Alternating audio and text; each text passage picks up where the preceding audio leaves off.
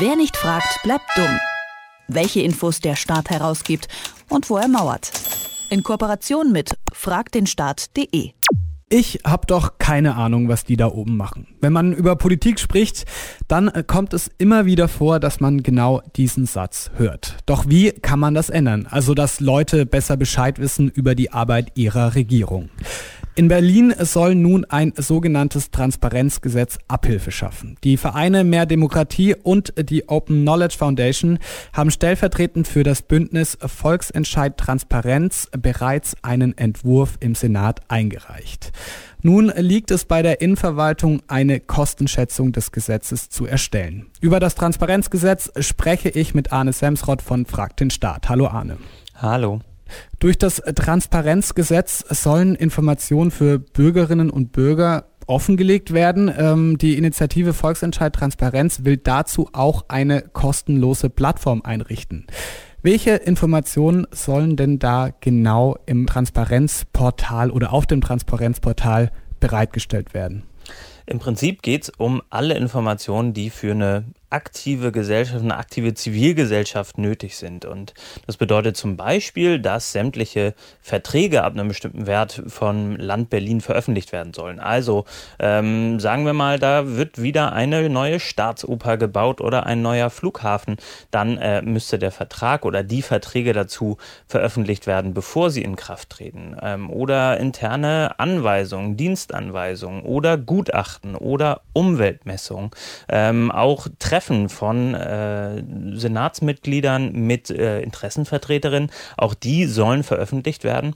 Und äh, der Ansatz dieses äh, Transparenzgesetzes, dieses Entwurfs ist, dass tatsächlich alle Informationen, die man braucht, um aktiv mitbestimmen zu können in der Politik, direkt online verfügbar sind, sodass man sie nicht mehr anfragen muss.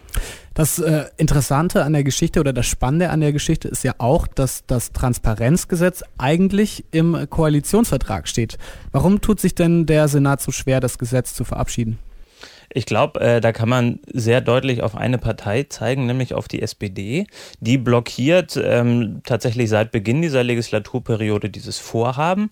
Ähm, man muss sich auch noch mal vor Augen führen, die SPD ist ja seit 1989 in Berlin an der Regierung.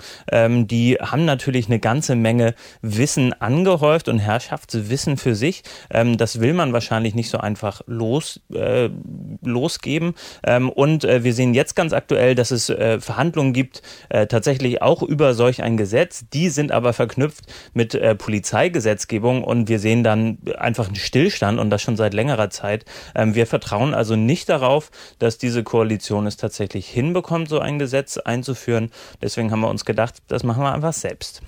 Wenn wir jetzt ein bisschen in die Glaskugel äh, schauen ähm, und einfach mal davon ausgehen, es gäbe das Transparenzgesetz bereits und ähm, wir jetzt mal so ein Fallbeispiel konstruieren und das so ein bisschen in die Realität äh, ziehen, was genau könnte denn ein Transparenzgesetz schlussendlich ähm, beispielsweise für politische Aktionsbündnisse bewirken?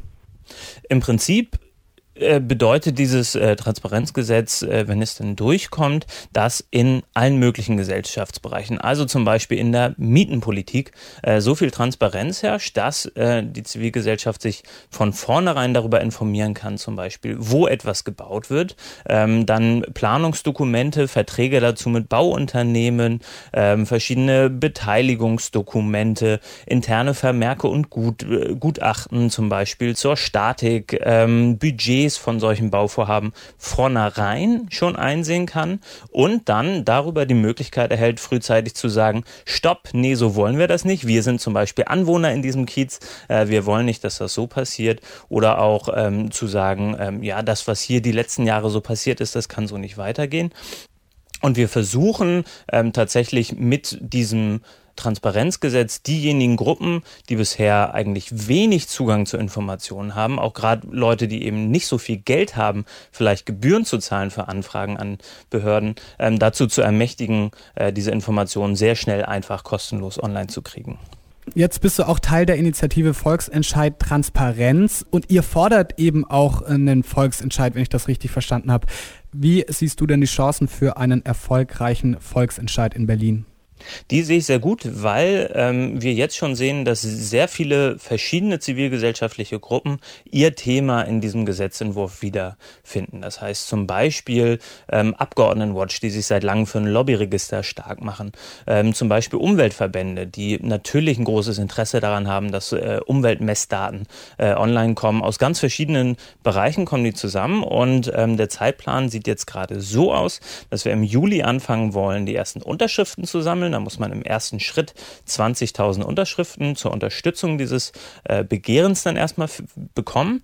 Äh, dann wird das nochmal geprüft beim Senat und dann ähm, nimmt das so seine verwaltungsrechtlichen Hürden, ähm, sodass wir dann idealerweise nach einer weiteren Unterschriftensammlung 2021 zur Abgeordnetenhauswahl, die zusammenfällt mit der Bundestagswahl, dann tatsächlich darüber auch abstimmen können. Und das würde bedeuten, ab 2021 gäbe es dann ein Transparenzgesetz und äh, ich glaube, das Ding ist ganz gut auf Schiene gebracht jetzt. Jetzt kurz noch zum Schluss. Gibt es denn andere Beispiele, möglicherweise auch aus Deutschland, die ihr euch äh, zum Vorbild nehmen könnt? Ja, wir sehen äh, in Hamburg, äh, dass es ein dortiges Transparenzgesetz seit 2012 gibt, auch da ähm, aus einer Volksinitiative heraus von Chaos Computer Club, Mehr Demokratie und Transparency International. Die haben wir uns zum Vorbild genommen und haben das Gesetz, das es dort seit vielen Jahren erfolgreich äh, in der Praxis gibt, ähm, noch ein bisschen angepasst, noch ein bisschen erweitert, haben daraus gelernt, was nicht so gut funktioniert in Hamburg und haben gesagt, ja, Berlin soll jetzt Transparenzhauptstadt werden werden. Äh, was die Hamburger können, das können wir auch. Und idealerweise wird dann dieser Entwurf, den wir hier äh, einbringen, auch zu einem Vorbild für andere Bundesländer. Mit einem äh, Transparenzgesetz sollen Berliner Bürgerinnen und Bürger die Regierungsarbeit besser nachvollziehen können. Doch bislang stellt sich der Senat da so ein bisschen quer. Über die Lage in Berlin habe ich mit Arne Semsrott von Frag den Staat gesprochen. Vielen Dank für das Gespräch, Arne.